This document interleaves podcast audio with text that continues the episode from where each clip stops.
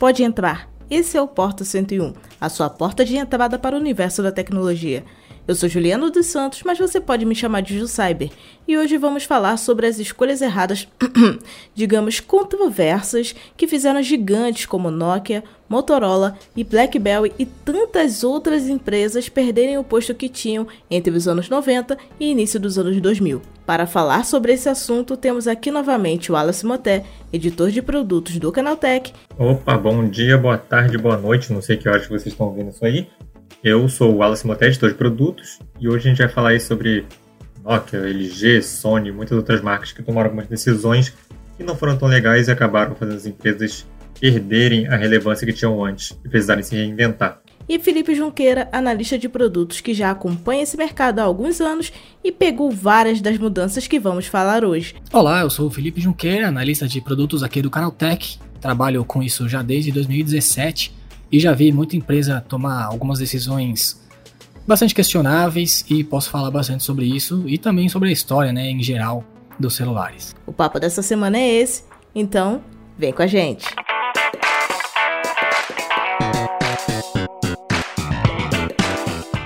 Seja bem-vindo ao Porta 101, o nosso podcast semanal sobre um tema específico do universo da tecnologia. Toda segunda-feira tem episódio novo aqui no feed para você. E lembrando também que temos outro podcast neste feed, é o Teletransporta, o um spin-off do Porta focado só em inovação. É isso, segue a gente no seu tocador preferido de podcasts para você não perder nada. Ainda tem muita coisa legal em produção por aqui. Vem com a gente!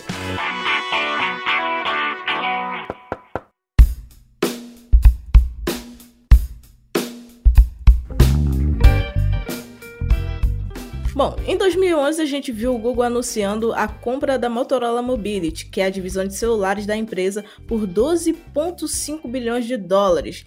Em 2014 a gente viu a mesma Motorola Mobility mudar de mãos e ir para a Lenovo por 3 bilhões de dólares. Assim, uma queda de 76% em um momento de ascensão da Motorola no mercado mobile, já que já tinha lançado o primeiro Moto G em 2013. O que, que será que aconteceu nesse meio de campo que deu essa enrolada nessa transição de Google para Lenovo? É, a gente pode pensar que o Google trouxe a linha Moto G, que eram celulares de muito boa qualidade, né? Traziam novidades para uma categoria intermediária que ele praticamente Sim. criou, né? Só que são celulares que não traziam grande lucro, né, para a empresa. Então, Google não conseguiu converter a compra da Motorola em lucro e aí acabou em apenas três anos se desfazendo da empresa. É, não só não converteu para lucro, como também converteu em prejuízo, né? Se a gente for analisar bem, o jeito que a Motorola desvalorizou quando ficou nas mãos do Google mostra bem isso. Se a gente for pegar o que a Motorola é hoje em dia no mercado mobile nas mãos da Lenovo, a gente conseguiu ver que talvez o Google não conseguisse lidar tão bem com essa forma de trabalhar da Motorola e acabou não conseguindo planejar direitinho qual ia ser o caminho que a empresa ia fazer quando estava nas mãos deles, né?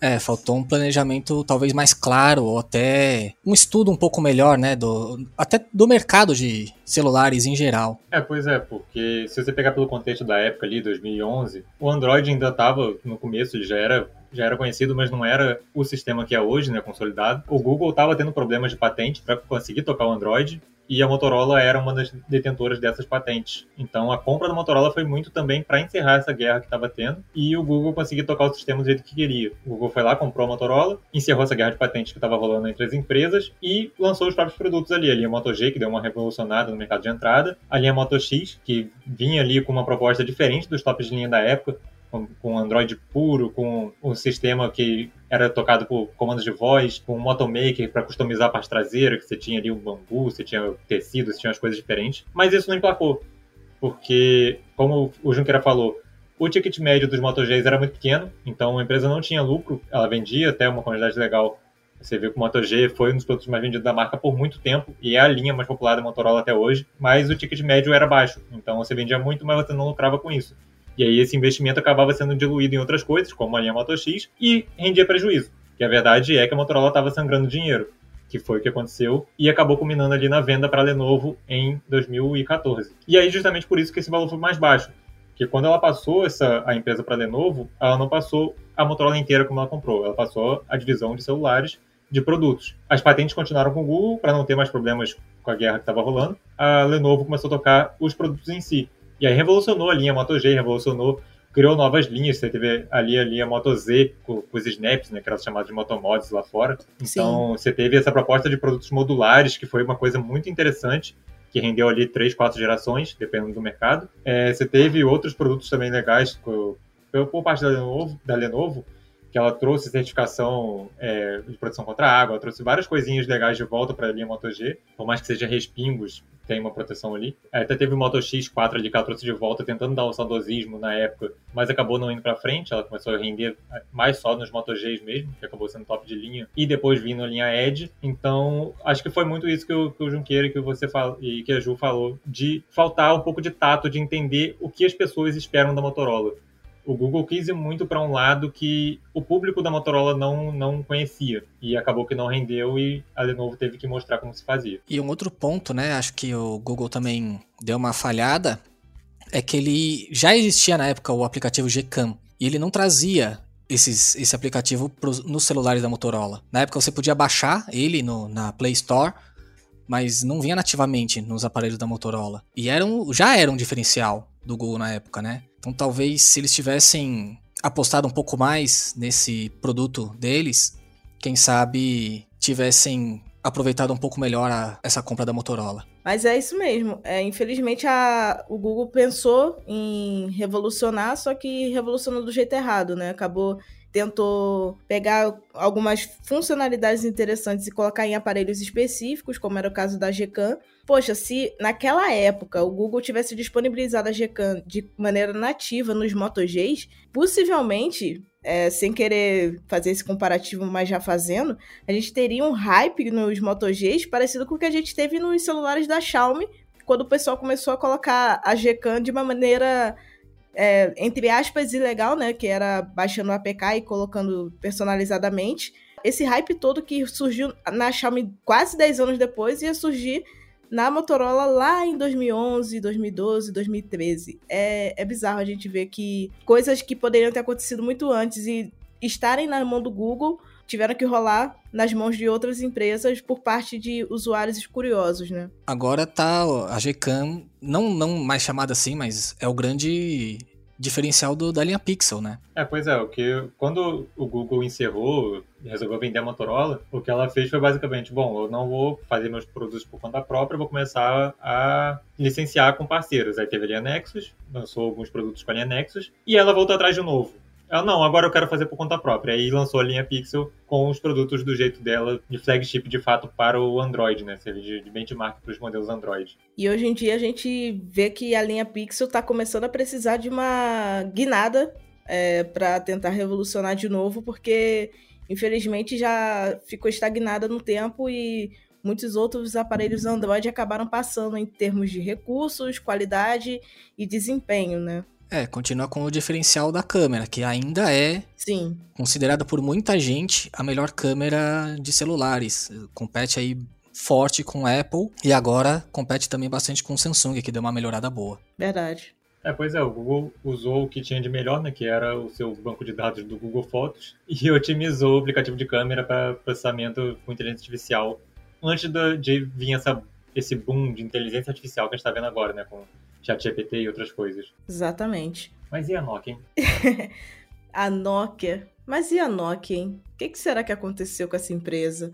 Que a gente via a Nokia como a grande, o grande foco de todo mundo que queria ter um celular na adolescência, pelo menos na nossa adolescência, em 1900 e não vamos citar o, o ano exato, porque, enfim. Mas era, era o celular do hype, né? Era o famoso aparelho de foco de todo mundo. E chegou um momento que a Nokia começou a revolucionar muito, trouxe o sistema operacional próprio, o Symbian, e de repente a gente viu a Nokia pegar esse Android deles e começar a cair de qualidade, a perder um pouco de atualização, perder um pouco de recursos também, mas eis que surgiu o grande salvador da pátria por alguns poucos anos, chamado Windows Phone. E aí a gente viu toda aquela questão do sistema operacional desenvolvido em parceria com a Microsoft, que basicamente era um Windows 8 Mobile, né? Que ele tinha aquela interface um pouco mais. Eu não gostava da interface do Windows Phone, apesar de eu ter interesse em ter um Windows Phone na época. Eu achava a interface muito esquisita, apesar de ser interessante porque era intuitiva e familiar com o que a gente tinha no computador. Assim, vemos e convenhamos que para celular tinha que ter um diferencial a mais do que ser um computador de mão apesar da gente utilizar o celular com esse propósito, né? É, eu acho que o caso da Nokia é mais ou menos aquele caso de quem chega no topo e acaba se acomodando um pouco demais. Ela teve ali umas apostas. Algumas, algumas apostas não, né? Quase todas as apostas dela foram bem erradas. É claro que agora falando em retrospecto é fácil dizer isso, mas foi o Symbian não não pegou. O Windows Phone também não foi. acabou não, não, se, não sendo a aposta certa. Mas teve, tiveram bons celulares, né? Na, nessa parceria da Nokia com a Microsoft. O Lumia 950, por exemplo, com leitor de íris. E esse leitor de íris depois chegou também no Android. Eu lembro do Galaxy S8, que tinham esse desbloqueio também. Sim, chegou no Galaxy Note 7, só que muita gente não teve acesso por motivos de. estava explodindo, foi tirado de linha. É. Mas também teve no S8 e S8 Plus, inclusive eu tenho até hoje em casa. Eu guardo ele porque é a única coisa assim com essa tecnologia que eu tive em mãos na época e vai ficar de museu, vai ser meu meu museuzinho dos celulares, vai ter lá o S8 Plus. Ah, por que você tem? Por causa do leitor de íris. E só por isso. Não funcionava muito bem, apesar ele reconhecer a íris até da minha mãe, comparando com a minha que não é tão parecida, mas é um recurso diferenciado realmente e uma forma de biometria bem legal. Felizmente não era utilizada para token de, de banco, então já acabava mostrando que não era algo tão seguro assim. Mas a Nokia ter trazido isso lá em 2015, 2016, realmente mostrou que eles estavam alguns passos à frente de muitas empresas que estavam desenvolvendo celulares naquela época. Porque venhamos e convenhamos, se a gente for olhar para aquele período, os celulares mais inovadores eram os celulares que tinham uma câmera frontal boa, que normalmente eram os aparelhos da Samsung, e os iPhones, que já estavam começando a ter um, um hype um pouco maior e uma qualidade fotográfica também melhor. Mas de resto, o mercado mobile estava totalmente estagnado e bem abaixo do que a gente tinha de expectativa quando a gente olhava para uma Nokia da vida que já estava começando a mostrar, olha só, dá para fazer isso daqui, mas vocês estão deixando um pouco abaixo e a gente vai se destacando nesse diferencial. Tanto é que a gente viu também a parte fotográfica é, da Nokia se destacando naquele período, com câmeras absurdas de 41 megapixels, que a gente só voltou a ver no mercado mobile em 2017, 2018, quando começaram a surgir os sensores de 48 e, e por aí vai. Então a gente vê que realmente tinha muita coisa promissora que a linha Lumia vinha fazendo, só que por algum motivo, talvez o Windows Phone, por assim dizer, por conta do sistema, não estava não, não conseguindo pegar o povo com, a, com, tanto, com tanta qualidade, com tanta facilidade como os celulares Android conseguiram pegar em tão pouco tempo, né? É, então, eu acho que esse negócio do Windows Phone, eu acho que a gente pode até, inclusive, fazer um episódio novo do Porta só falando da guerra de sistemas operacionais, que é um assunto que realmente vai render desse... Realmente cabe uma terceira via no mercado de smartphones. As pessoas querem algo além de Android e iOS. Então, acho que isso realmente é um tema que a gente consegue abordar e falar por muito tempo sobre isso. Mas vamos nos deter aqui no, no, no nosso assunto de hoje, que é a, a, as empresas em si. A Nokia teve alguns problemas nessa época, que foi isso de escolhas erradas, que é justamente o tema do nosso podcast de hoje. Ela desistiu, basicamente, do Symbian, que era um sistema próprio até bem promissor, para investir todos os ovos dela na cesta do Windows Phone, porque a Microsoft prometeu mundos e fundos e ela caiu nisso e acabou ali investindo no sistema proprietário da Microsoft, em vez de remar como todo mundo estava remando, que era com o Android, que era o sistema de código aberto, que talvez poderia ter mudado a história da marca ali. Então, no que ela investiu no, no, no Windows Phone, ela ficou meio que refém daquilo, ela assinou um acordo com a Microsoft e só lançou aparelhos com Windows Phone desde então. Ela chegou a lançar depois o Nokia X com Android, mas era um Android que nem dava para chamar de Android, que era totalmente customizado, não tinha nem acesso direto à Play Store, era, era bizarro. E aí, inclusive, nem foi para frente depois. Mas o que acabou acontecendo foi isso. Ela investiu tudo, tudo no Windows Phone, mas a Microsoft em si parecia não investir tanto no Windows Phone. Ela lançava versões novas que matavam versões antigas. Os desenvolvedores tinham que refazer os aplicativos do zero. Então você ficava com uma incerteza de aquilo vai andar para frente ou não. E acabou que não andou justamente por causa disso. Quem muito tenta, nada faz. E acabou não saindo do lugar e a, e a Nokia foi pro buraco junto com isso. E aí a gente perdeu de ter produtos muito bons, porque a Nokia sempre foi pioneira em várias tecnologias. O Lumia 920 lá, lá atrás foi o primeiro com estabilização óptica de imagem, que teve o peer review lá, que foi uma baita de uma revolução em tecnologia de smartphone. Ela lançou o carregamento wireless muito antes de, das outras empresas também. Teve lá no Lumia 920 também. Como você falou, o Lumia 1020 com a câmera de 41 megapixels, muito antes da gente pensar nisso, usava esses 41 megapixels para zoom digital sem perdas. Então é coisas que a gente começou a ver quase que 5, 10 anos depois do mercado sendo usado amplamente, a Nokia já tinha lá em 2013, 2014. Então, você vê que é uma empresa que sempre prezou por ser pioneira, mas que investiu, acabou investindo no, no, sistema errado e com isso pagou o preço. É, e preço pago realmente é bem complicado em um mercado tão acelerado quanto é o mercado mobile, né? É, porque eu acho que essa história da, da, da Nokia mostra que, enquanto a gente falou lá, né, falei lá atrás do Google não ter aproveitado a Gcam no, na linha Moto G nos seus e outros aparelhos, na época que ela era dona da Motorola. Por outro lado, a Nokia apostou bastante na questão da foto, mas faltou a experiência do usuário, né? O sistema Windows Phone, apesar de ser muito amado por muita gente, não era um sistema tão simples, tão intuitivo de usar quanto era um iOS e um Android. Sem contar, né, a, a, as constantes reformulações totais da Microsoft que atrapalhava justamente os desenvolvedores. Então, se um sistema não tem aplicativo e não consegue atrair também vastamente o usuário, ele está fadado mesmo ao fracasso. É, e a gente viu isso acontecendo na prática alguns anos depois, quando em 2016 a Microsoft desistiu de vez do Windows Phone e simplesmente revendeu a Nokia para a HMD Global e fez com que o valor de mercado que eles gastaram com essa empresa de 7,2 bilhões fosse desvalorizado em 99,5% e a Nokia foi revendida por 350 milhões de dólares. Então a gente vê que eles tentaram demais, investiram demais, só que investiram do jeito errado e acabaram afundando uma das maiores empresas do mercado de celular dos anos 2000, né? É, pois é, se a Motorola foi a empresa que meio que inventou o celular, que o primeiro celular, a primeira ligação de celular foi feita no celular da Motorola, a Nokia pode ser dito que a Nokia foi a empresa que popularizou. Anos 90, Exato. anos 2000, você basicamente tinha celular da Nokia para todos os gostos, todos os públicos,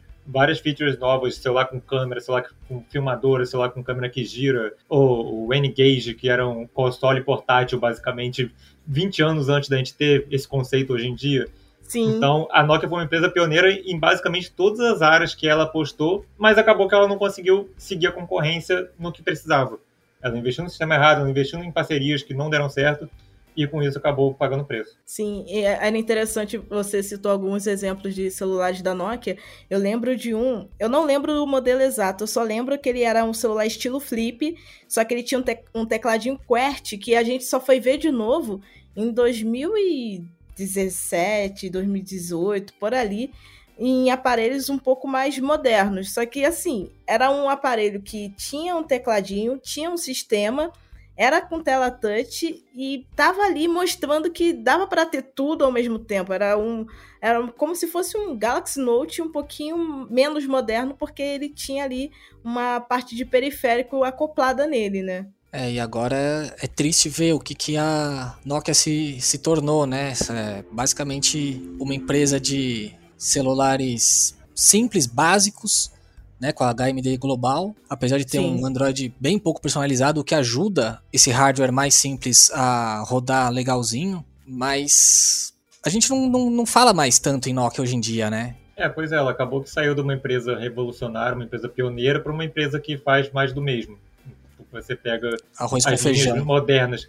É, pois é, ela quer fazer o básico bem feito em vez de investir, dar aquele, aquele salto de coragem que a gente fala, que é o salto da fé, que, que dá aquele passinho a mais para poder lançar produtos que realmente empolguem, né? Exatamente. Aí a gente vê a Nokia hoje em dia, pouco se vê de aparelhos novos sendo anunciados, tanto é que quem acompanha o canal Tech diariamente pouco vê a gente falando sobre notícias ou dispositivos da Nokia, porque realmente não tem muita coisa no mercado. Ano passado eles até lançaram alguns aparelhos, lançaram também um tablet, só que, assim como muitas coisas que a Nokia faz nos últimos anos, não engrenou do jeito que eles imaginavam e nem do jeito que a gente gostaria, porque é sempre bom ter empresas renovando e investindo em renovação para que a gente tenha mais alternativas no mercado, né?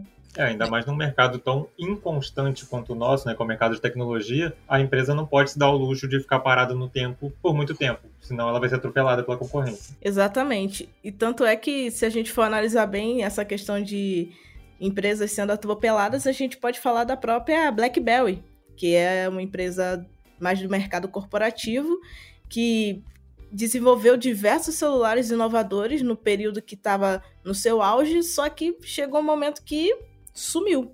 A era pós-iPhone fez com que a BlackBerry virasse poeira, na, uma lenda no nosso mercado mobile.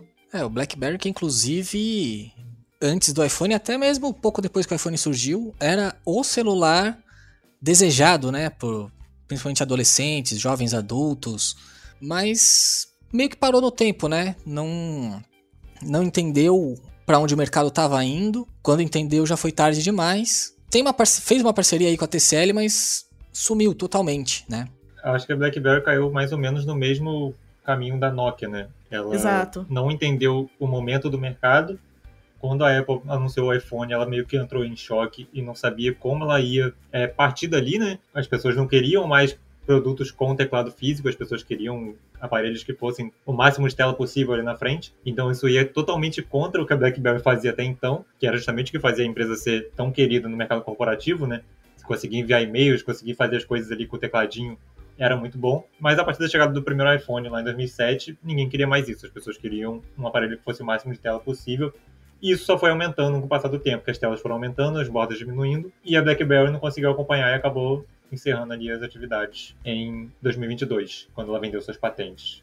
Um pouco antes da BlackBerry tomar essa decisão definitiva, a gente viu uma grande empresa que poderia dizer até que teve o mesmo caminho da Nokia de ser inovadora, ser renovadora, também sumir do mercado mobile.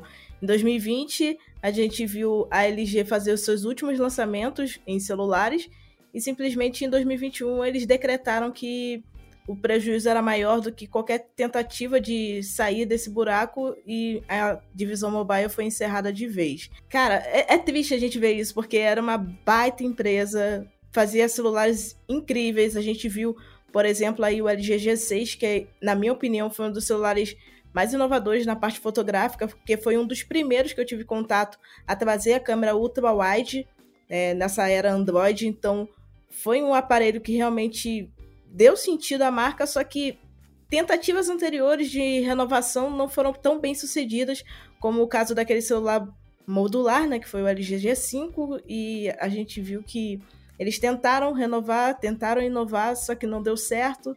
Depois eles começaram a descer um pouquinho o nível de qualidade, é, de quantidade de aparelhos também, e focaram mais na linha de intermediários, a linha K. Infelizmente, chegou um momento que foi insustentável e ou tirava a divisão mobile de mercado ou tentava continuar arriscando e perder a empresa como um todo ou ter que ser vendida, como aconteceu com a Nokia.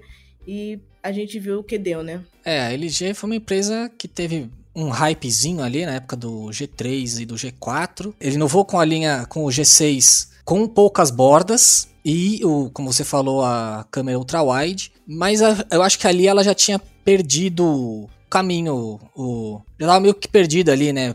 Não, não tava mais na trilha certa e foi difícil de retomar. O, a linha K, pelo menos assim, ao meu ver, falhou um pouco em apostar muito em hardware sempre defasado, em vez de tentar trazer algo Sim. um pouco mais novo, né, para oferecer uma experiência para o usuário de celulares mais baratos, uma experiência que não deixava de ser duradoura, mas, mas uma experiência mais agradável, né? Quando você tem um hardware muito defasado, não demora muito e o aparelho começa a engasgar o tempo todo, né? E mesmo assim a gente vê que os usuários de LG estão saindo agora da LG e começando a procurar outras marcas, né? A gente viu um crescimento bem grande recente no Brasil da Apple, principalmente, mas a Samsung conseguiu se manter ali mais ou menos estável, mas são, são usuários que ainda estão um pouco órfãos, né? Esses usuários que eram da LG. E não eram poucos, pelo menos aqui no Brasil.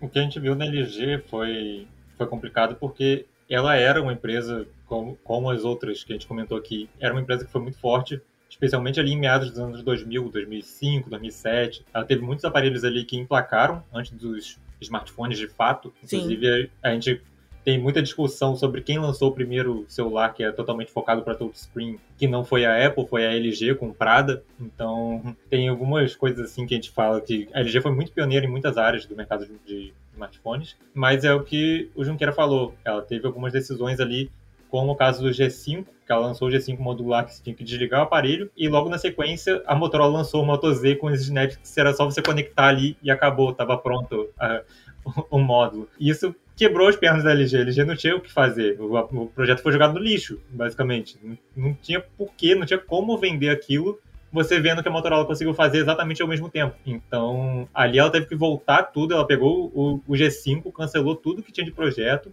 voltou atrás e começou do G6 uma nova caminhada ali para tentar se reerguer novamente. Mas eu acho que o erro dela foi se inspirar demais na irmã ou prima, digamos assim, conterrânea Samsung. Que a gente tinha muito, a gente pegava o G6, a gente pegava o G6 e o S8, a gente pegava o G7 e o S9, a gente, a gente ia fazendo os paralelos e os produtos tinham muitas coisas em comum sem necessidade. A LG é uma empresa própria, a LG é uma empresa gigante ela não tinha por que ela se esperar tanto na Samsung para lançar os produtos dela. Então eu acho que isso acabou pegando muito, porque acabou que com a força da Samsung em vários mercados, a LG ficou em segundo plano, ficou na sombra da Samsung, e então acabou que os produtos não emplacaram muito por causa disso. E também a questão que o Junqueira falou da linha K, que usou basicamente o mesmo processador por cinco anos. Então a gente tinha, a gente brincava que a LG comprou o estoque do LP22 da, da MediaTek inteiro, porque todos os produtos dela tinham o mesmo chip, era o P22, era o P, depois era o P35. Então você tinha produto, você tinha processador muito melhores no mercado que poderiam dar possibilidades de uso para os produtos muito melhores que os concorrentes já estavam adotando, que a LG não conseguia adotar porque ficava com hardware defasado.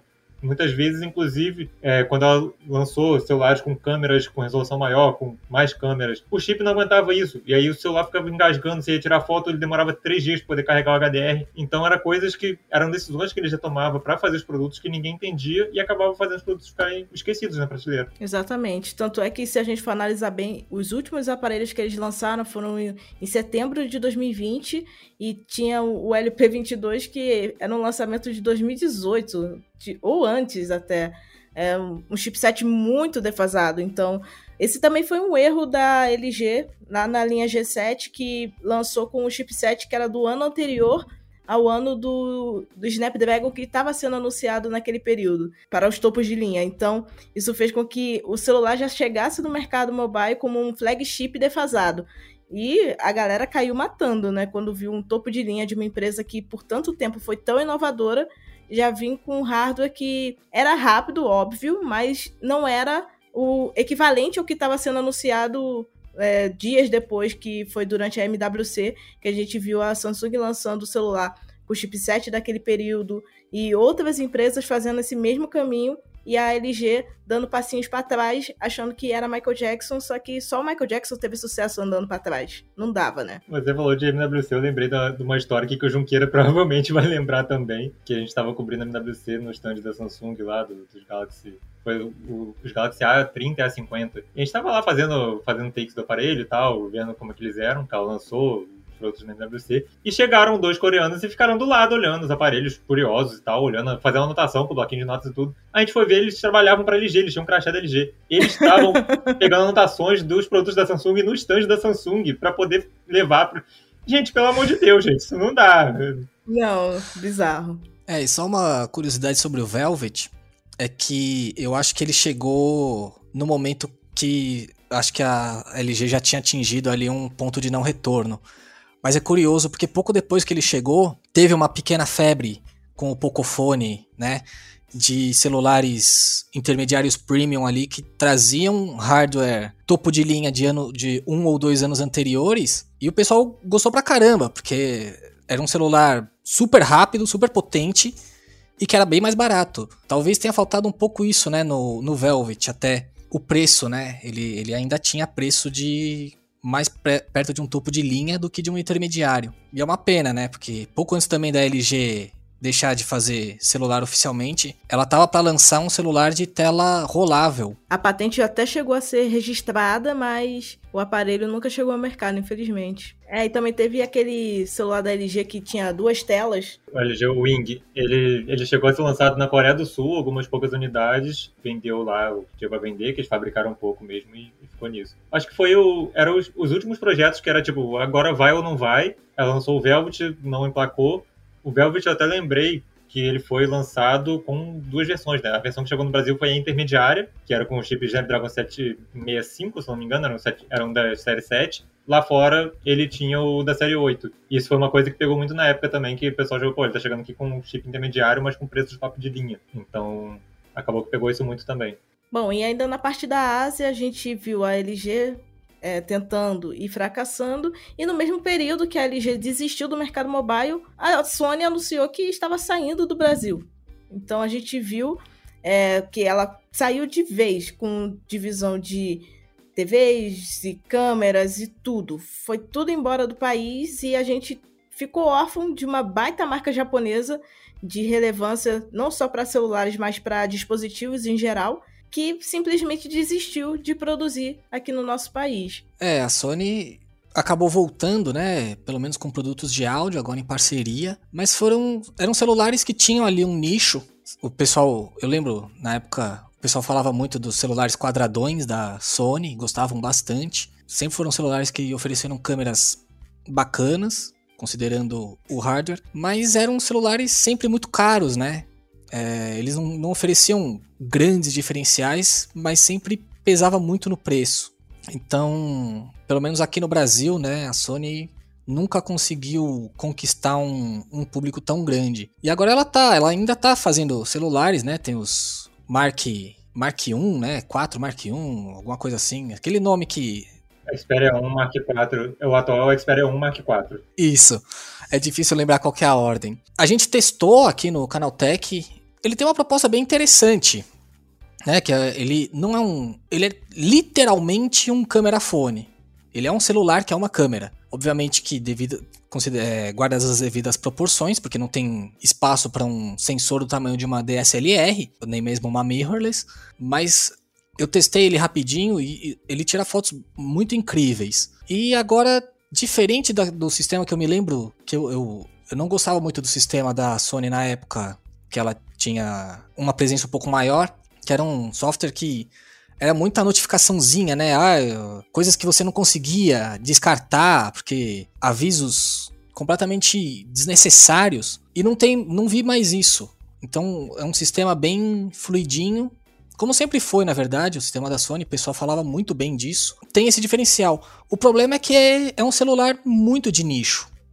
Então tem sim um público ali, mas é um público pequeno. É um público de centenas, né? Nem de milhares chega, porque é difícil você ver uma pessoa que procura um celular que tenha tantos recursos de fotografia e filmagem, como é o caso desse celular que o Wallace citou o nome algumas vezes, que a gente nunca lembra a ordem.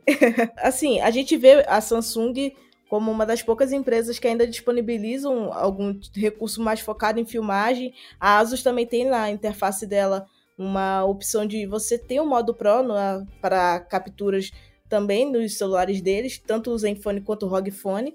Só que nada chega tão perto do que a Sony tentou fazer com esses aparelhos e era muito bom, é muito bom de ver, só que na prática fica impraticável o preço, porque se mesmo se a Sony vendesse aqui no Brasil, ia ser um valor absurdo, porque ia ser valor de câmera mirrorless, que é na faixa dos 10 mil reais. Se o cara vai. A pessoa que vai comprar um, uma câmera, eu acho que ele não vai investir num celular que é uma câmera. Vai acabar investindo na câmera mesmo, que aí tem um sensor maior, tira fotos Exato. realmente muito boas e pronto. E é mais versátil porque dá para você trocar a lente, né? É, tem isso também. É, pois é. O... A questão da Sony, eu, eu lembro da Sony lá da época do Sony Ericsson, né? Que era o celularzinho que tinha um som muito bom, que tinha uns que tinham slide, que você mexia, você fazia o slide, ele tinha os controles lá, lá pra você poder mexer no, no, MP3. E aí, quando teve a virada lá pro. Acabou a parceria com a Ericsson, que teve a virada, foi 2011, 2012, que eles começaram a lançar os produtos Xperia sozinhos da Sony. eles deram um turning point e focaram mais na parte de design, a parte de câmera, de áudio, de vídeo. Eles começaram a pegar alguns tópicos deles e jogar umas especificações muito boas. Só que isso encarecia muito o produto. E acabava que eram pontos que muitas vezes as pessoas nem davam tanto valor, como a questão da certificação de proteção contra água, que a Sony foi pioneira. A Motorola até lançou antes um produto à prova d'água, só que foi a Sony que popularizou essa feature, né? Que ela lançou basicamente o portfólio inteiro dela com produtos à prova d'água, os top de linha, pelo menos, e acabou que isso foi empurrando as outras empresas a fazerem o mesmo. Então, mas isso encarece o produto e, e, acabou que ela, ela lançava, mas não conseguia vender tanto. E isso foi com várias outras coisas. Ela foi a primeira a lançar celular com tela 4K a gente nem tem celular com tela 4K hoje em dia, de outras marcas, só tem da Sony. Então, ela tem, o Xperia 1 Mark IV tem tela 4K, OLED, HDR e, tudo que você precisar numa tela. Mas é um celular, então será que as pessoas realmente querem isso? Essa que é a grande questão. A Sony sempre investiu muito em trazer o máximo de tecnologia possível, mas eu acho que ela não se pergunta muito se as pessoas realmente querem isso. Então, ela encarece demais os produtos e as pessoas não compram. E isso nem é só com celular. Você vê isso na, nas TVs da Sony, você vê isso nas câmeras da Sony, você vê isso no sistema de som da Sony. É tudo muito incrível, é tudo muito bonito, tudo funciona muito bem, mas é tudo muito caro. Então, acaba que ela fica na barreira de, de competir com marcas de luxo, e aí as pessoas que compram marcas de luxo compram pelo luxo, não compram pelas features. Então, ela acaba que ela fica no meio termo ali perdida nos dois mundos. É exatamente isso, e infelizmente a gente está vendo que esse percurso que a gente viu a Nokia, a BlackBerry, Sony fazendo lá no início dos anos 2000, pode ser que comece a acontecer novamente, porque o mercado mobile tá um caos, né? A gente tem Apple e Samsung sempre pioneiras e sempre no topo, e diversas empresas chinesas tentando disputar espaço. Aqui no Brasil, atualmente, a gente tem de empresas chinesas focadas em celular, TCL, tem Oppo, tem Xiaomi, tem a Realme. São empresas que, querendo ou não, elas disputam um espaço do mercado que poderia ser ali dominado pela Samsung, principalmente por ter celulares intermediários e básicos, mas que acaba se criando alternativas ali com essas empresas. Mas esse bolo todo, será que vai sair alguma coisa consistente? Será que a gente vai ver a Xiaomi realmente tomando essa terceira posição que a LG deixou há tanto tempo e nenhuma empresa conseguiu tomar? Ou será que vai surgir ainda uma outra fabricante que vai conseguir pegar esse espaço? Ou de repente vai ficar só essa briga mesmo de posicionamento o tempo inteiro e ninguém domina mais nada? É, eu acho que, não querendo fazer nenhum prognóstico pessimista nem nada, mas só para deixar isso claro na cabeça de todo mundo. A gente viu aqui que, mesmo quando uma empresa consolida uma liderança, as coisas vão, podem mudar e ela pode acabar ficando para trás, né? Isso aconteceu com a Nokia. Não dá para dizer que aconteceu é, exatamente com a Motorola, porque a Motorola nunca foi realmente uma grande líder, mas mantém, ela tá atualmente mantém acho que o terceiro lugar no Brasil, mas já, já em queda, né? A Xiaomi já tá chegando perto, mas a gente não sabe o que vai acontecer. A gente, na verdade, não sabe nem quantos anos ainda o celular vai ser esse dispositivo tão importante na nossa vida como ele é hoje. Né? O, a internet já está migrando para outros dispositivos, então não sabemos o que nos espera no futuro, assim como, para deixar justo aqui, a Nokia não tinha muito como saber né, o que, que ia acontecer quando ela postou fortemente ali no Windows. É, falando em retrospecto é sempre mais fácil, né? Sempre que eu converso, eu gosto de conversar com, com a galera dessas marcas justamente por causa disso. E uma coisa que muitas vezes eu ouvi foi que chegar ao topo não é tão difícil quanto se manter no topo. Porque a partir do momento que você está lá, todas as, as, outras empresas estão de olho em você querendo te derrubar. Então, a Nokia, a Motorola, outras empresas, agora a Samsung, que já é líder há alguns anos, todas as empresas estão focando nela. E todas as empresas estão esperando um deslize dela para poder tomar o lugar. Então, eu acho que não dá para prever como é que o mercado vai estar daqui a 5, 10 anos. Nada impede que daqui a 2, 3 anos a gente tenha alguma empresa do grupo BBK, como a Oppo, a, a OnePlus, a Realme, a Vivo, que nem está no Brasil ainda, ou até a própria Honor, que foi meio que um spin-off da Huawei ali, que se separou da Huawei quando começou essa, essa briga toda, a gente tem alguma dessas empresas tomando o lugar da Samsung, tomando o lugar da Apple. Tudo vai depender de como as empresas que estão no topo vão se ligar com a concorrência e vão conseguir competir com esse avanço das chinesas. Que a gente tem lançamentos aí da, da Xiaomi, da, da, até da própria Huawei hoje em dia ainda, por mais que eles estejam limitados em questão de serviços do Google e outras coisas. Gente tem produtos muito bons sendo lançados o tempo inteiro, é um mercado muito competitivo, então eu acho que se as empresas não conseguirem ficar de olho e conseguir se manter em pé de igualdade com concorrência, à frente da concorrência, nada está certo. É, uma coisa sobre as chinesas é que elas concorrem muito entre si, mas isso ao mesmo tempo ajuda elas a estarem sempre buscando coisas novas. Então elas estão o tempo todo inovando, buscando coisas surpreender, né, a gente. Então, ao mesmo tempo que elas estão ali meio que brigando entre si, isso ajuda elas, impulsiona elas também a uma, talvez não agora, mas num futuro não muito distante, a brigarem um pouco mais em pé de igualdade com Apple e Samsung. É, no mercado de intermediários a gente já vê muitas dessas empresas chinesas sendo um calo no sapato da Samsung, por exemplo. No mercado de topo de linha ainda falta um pouquinho, mas não é tanto hoje em dia, para conseguir fazer essas empresas que já estão no topo tremerem na base, né? Então a gente sabe que o mercado mobile é imprevisível, mas que as chinesas realmente estão vindo com tudo e elas querem o espaço delas e querem um espaço gigante. Então, muita coisa pode acontecer. É, pois é, a gente pega aí o relatório mais recente da, da Canalys, que é uma empresa de estudo de mercado, para o primeiro trimestre de 2023 já, que é os meses de janeiro a março, a gente teve uma queda da Samsung em relação ao ano anterior, que caiu de 24% para 22%, um aumento da Apple, que subiu de 18% para 21%, uma queda da Xiaomi, de 13% para 11%, um aumento da Oppo, de 9% para 10%, e uma estagnação da Vivo em 8%. Ou seja, além de Apple e Samsung que estão ali, as outras são chinesas para baixo.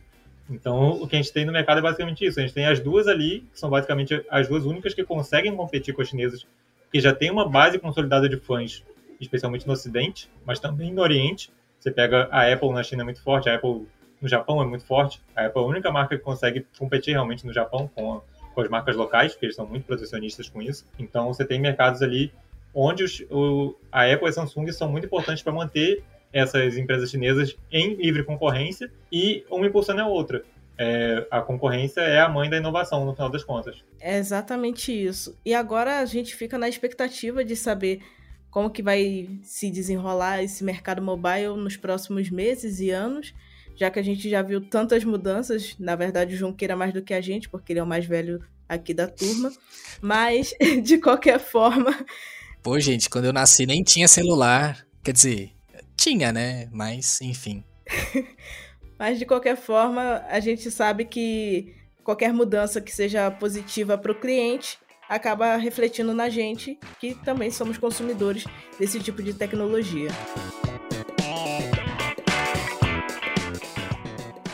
Bom, esse foi o nosso Porta 101 desta semana. Mais uma vez, lembro vocês que nós só começamos o assunto por aqui, e é legal quando vocês trazem novas informações para o nosso episódio. Então, mande seu comentário para podcast@canaltech.com.br e converse com a gente. Lembrando que esse programa é feito por uma equipe super dedicada. Quem produz e roteiriza é o Wallace Moté, a edição é de Vicenzo Varim e a apresentação sou eu, Gil Saider. A revisão de áudio é da dupla Gabriel Rime e Mari Capetinga. A trilha sonora é uma produção do Guilherme Zumer e as artes dessas capas lindíssimas são feitas pelo Rafael Damini. Um beijo e até segunda-feira que vem.